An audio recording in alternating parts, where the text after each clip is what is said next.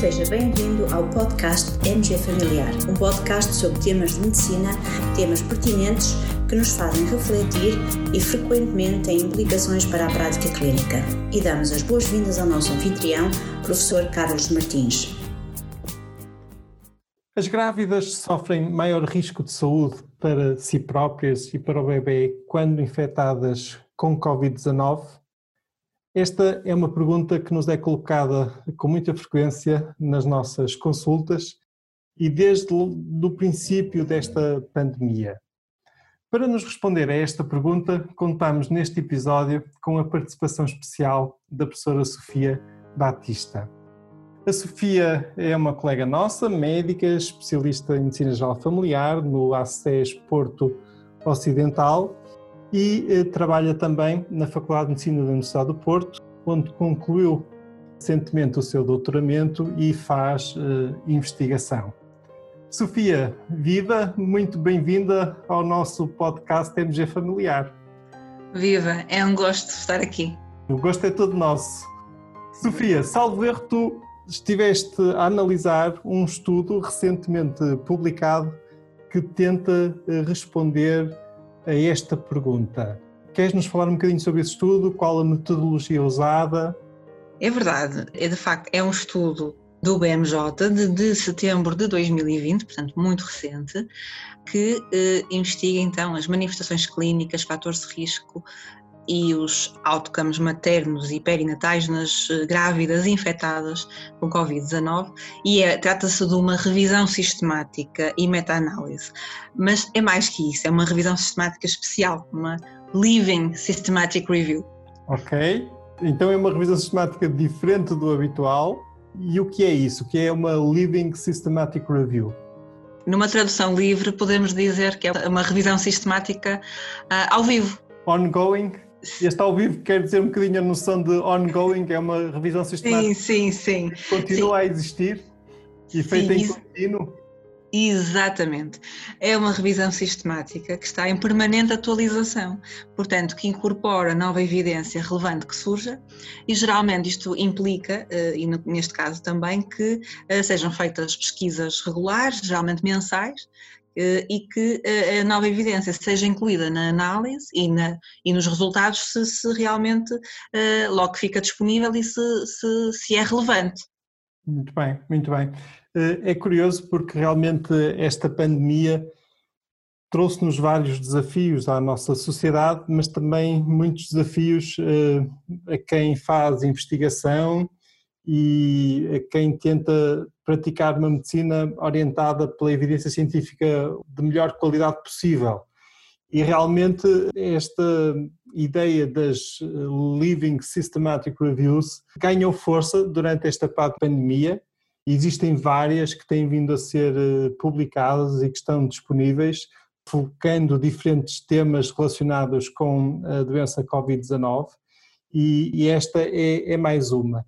Agora, provavelmente os investigadores tiveram que fazer um ponto de corte num dado momento desta uh, Living Systematic Review para publicar este estudo então no British Medical Journal. Uh, tens noção de quantos estudos originais foram incluídos nesta revisão sistemática que foi agora, digamos, já publicada? Sim, incluíram 77 estudos. 77 eh, estudos que incluíram um total de, isto também é importante, de 13.118 participantes grávidas com Covid-19 e também 80, mais 83.486 mulheres em idade uh, reprodutiva. Muito interessante. E que tipo de estudos foram incluídos? Foram estudos de corte. Do ponto de vista de qualidade, de risco de viés, uh, o que é que os investigadores dizem na análise da qualidade dos estudos incluídos na revisão sistemática? na análise do risco de viés que foi feita, a, maioria dos estudos, mesmo 96% dos incluídos, apresentaram baixo risco de viés em relação à sua validade eh, interna. Uh, mas uh, em relação à sua validade externa, o baixo risco de viés só uh, foi assim avaliado em 10 dos 77 estudos incluídos. Isto mostra-nos que realmente temos aqui estudos que foram uh, bem desenhados, bem desenvolvidos, uh, mas que temos que ter cuidado na análise dos resultados e na sua generalização para outras populações. E para outros contextos, eventualmente. para outros contextos, é? naturalmente, sim, sim, sim. E quais então as principais conclusões desta revisão sistemática? Bem, as principais conclusões um, são que, de facto, as grávidas com Covid-19 podem manifestar menos sintomas do que a população em geral. Uh, ainda assim, os sintomas uh, que foram mais uh, reportados foram a tosse e a febre. Uh, outra noção interessante é que apesar delas terem uma menor probabilidade de serem sintomáticas, portanto, as grávidas com Covid-19 terão uma maior probabilidade de necessitar de serem admitidas numa unidade de cuidados intensivos e de precisar de ventilação mecânica. Uh, estes são os resultados mais importantes e que se apoiam em mais estudos. Também é importante referirmos outros resultados, e ressalvo estes seguintes, que não se apoiam em tantos estudos e com, não, não com tantos participantes, uma evidência menos robusta, mas que aponta que as grávidas Covid-19 terão maior probabilidade de ter um parto pré-termo e os seus recém-nascidos de serem internados uh, em unidades neonatais. Também gostaria de referir, por último, que foram identificados como fatores de risco para, uh, para, para Covid-19 grave nas grávidas, a idade materna avançada, um índice de massa corporal elevado e a existência de comorbilidades.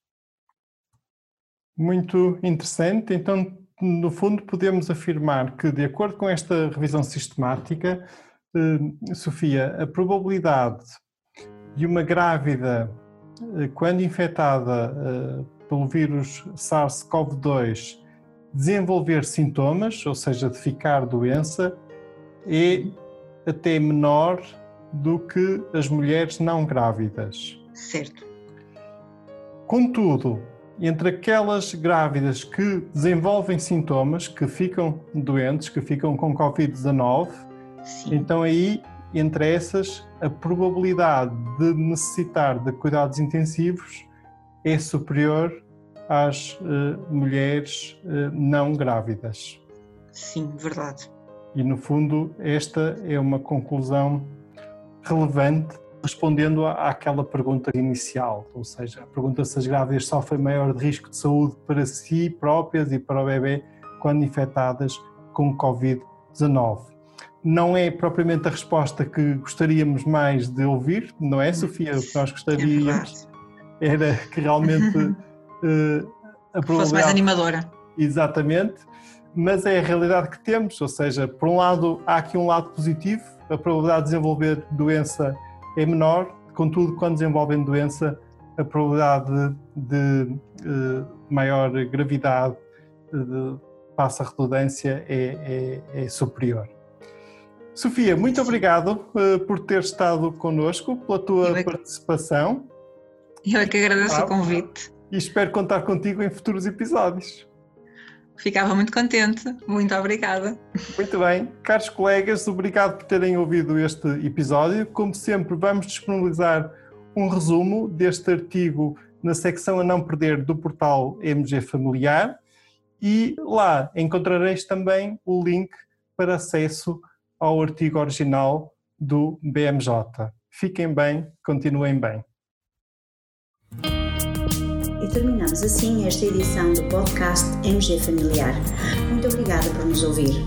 Se desejar completar a sua leitura, muitos dos conteúdos abordados neste podcast estão disponíveis em www.mgfamiliar.net. Até à próxima!